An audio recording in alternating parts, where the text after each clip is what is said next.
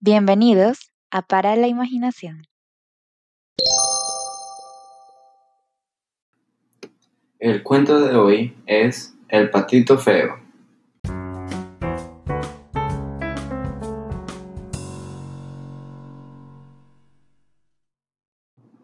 El patito feo. Doña Pata había puesto cinco huevos, y esa era la razón por la que no le salían las cuentas. Vez tras vez repetía, uno, dos, tres, cuatro, cinco, seis. Tenía seis huevos en su nido. Uno era más grande que los otros, y eso le extrañaba mucho. Pero como era toda una, una madre, los empolló todos. Un día de mucho calor nacieron los polluelos.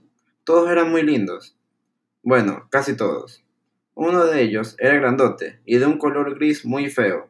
Aún así, Doña Pata le quería como todos los demás. Lo triste era que todos no eran muy buenos, como mamá, y se burlaban de él. Los días pasaron y el patito cada vez estaba más triste y solo. Aunque Doña Pata regañaba a sus polluelos, estos no jugaban con él.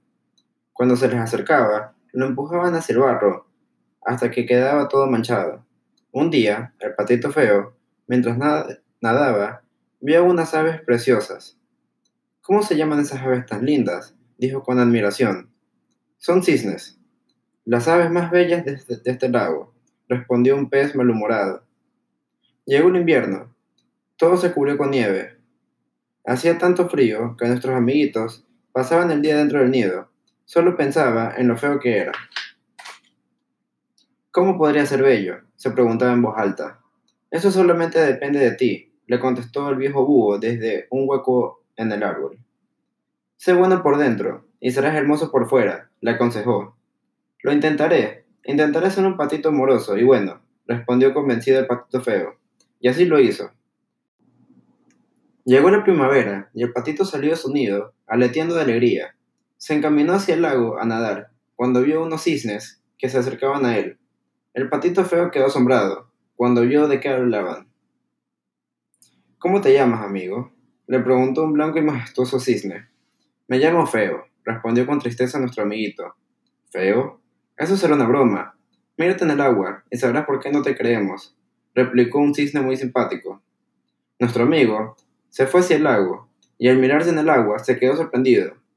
Al crecer, se había convertido en un hermoso cisne con cuello largo y blancas plumas. Nunca había sido un pato, sino un cisne pequeño, y ya sabéis que los cisnes pequeños son feos.